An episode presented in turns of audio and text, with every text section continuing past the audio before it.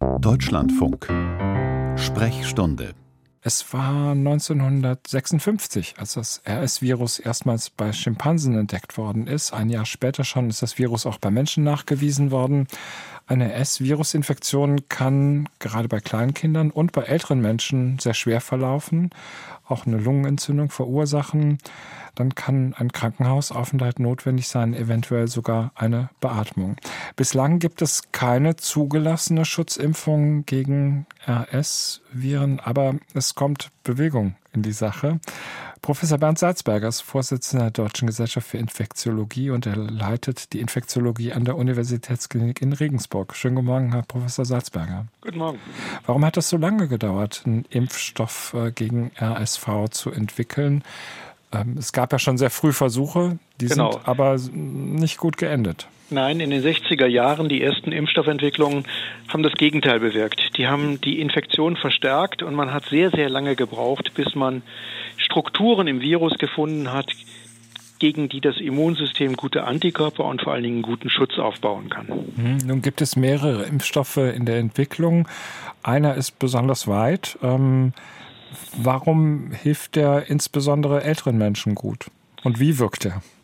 Also der wirkt indem ein Protein, das Protein, was an den menschlichen, an die menschliche Zelle bildet, dem Immunsystem präsentiert wird, das heißt F-Protein. Und dagegen macht der Mensch dann, der geimpfte Mensch, gute Antikörper und auch gute T-Zellantworten. Und das hilft vor allen Dingen natürlich dann gegen eine schwere Infektion, aber auch gegen die Infektion selbst. Und es ist immer so, dass Impfstoffe im Prinzip zuerst gegen oder für die älteren Menschen entwickelt werden. Impfstoffentwicklungen für Kinder sind noch mit viel höheren Auflagen verbunden, mit viel höheren Sicherheits Vorkehrungen. Und das heißt, der Impfstoff ist erstmal für Erwachsene. Ja.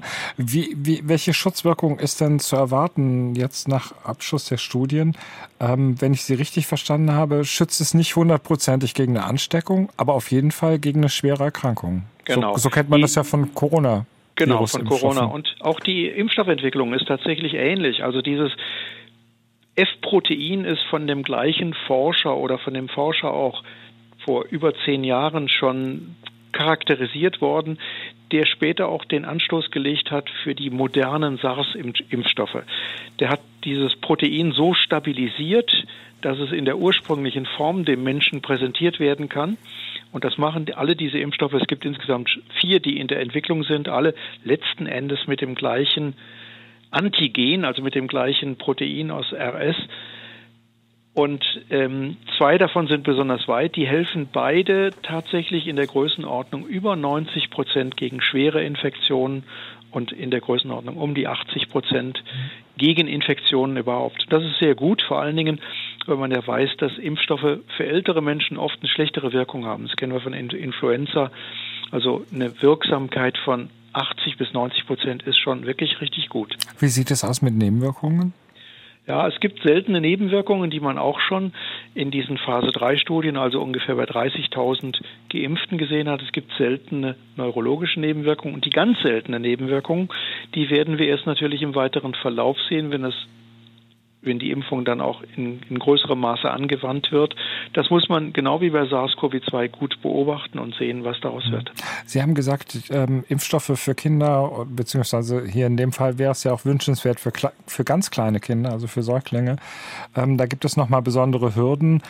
Ähm, wann ist denn damit zu rechnen? Dass das wird dauern. Aber ich meine, diese Impfstoffe sind für zwei Gruppen erstmal geplant. Diese Impfstoffe sind für alte Menschen geplant und die zweite Gruppe ist für schwangere Mütter. Und natürlich können Sie mit einer Impfung der schwangeren Mütter genau wie bei der Influenza oder wie bei SARS-CoV-2 auch den Säugling schützen. Hm. Der nimmt also dann also durch die den Antikörper mit. Durch den Nestschutz. Nestschutz genau. Hm. Ne, das ist also bei dieser Impfung mit vorgesehen, das wird auch geplant. Und insofern sind dann die Säuglinge tatsächlich auch geschützt. Da gibt es auch noch weitere Entwicklungen für die Säuglinge mit einem monoklonalen Antikörper, der jetzt zusätzlich kommt. Also da wird tatsächlich ein besserer Schutz gegen das RS-Virus auf mehreren Ebenen in den nächsten Jahren vorhanden sein. Mhm. Das heißt, noch im Frühjahr könnte ein Impfstoff zumindest in den USA zugelassen werden. Genau. Was würde das für uns bedeuten? Also wann könnte es dann bei uns zugelassen werden? Also man rechnet so ein bisschen damit, dass in der zweiten Hälfte des Jahres eine Zulassung dann vielleicht auch für, für zwei Impfstoffe. Ich weiß nicht genau, wie das bei der EMA jetzt vorliegt, aber die EMA könnte in der zweiten Hälfte 2023 dann auch tatsächlich zulassen. Professor Bernd Salzberger, Vorsitzender der Deutschen Gesellschaft für Infektiologie und Leiter der Infektiologie an der Universitätsklinik in Regensburg. Herr Salzberger, herzlichen Dank für das Gespräch. Danke.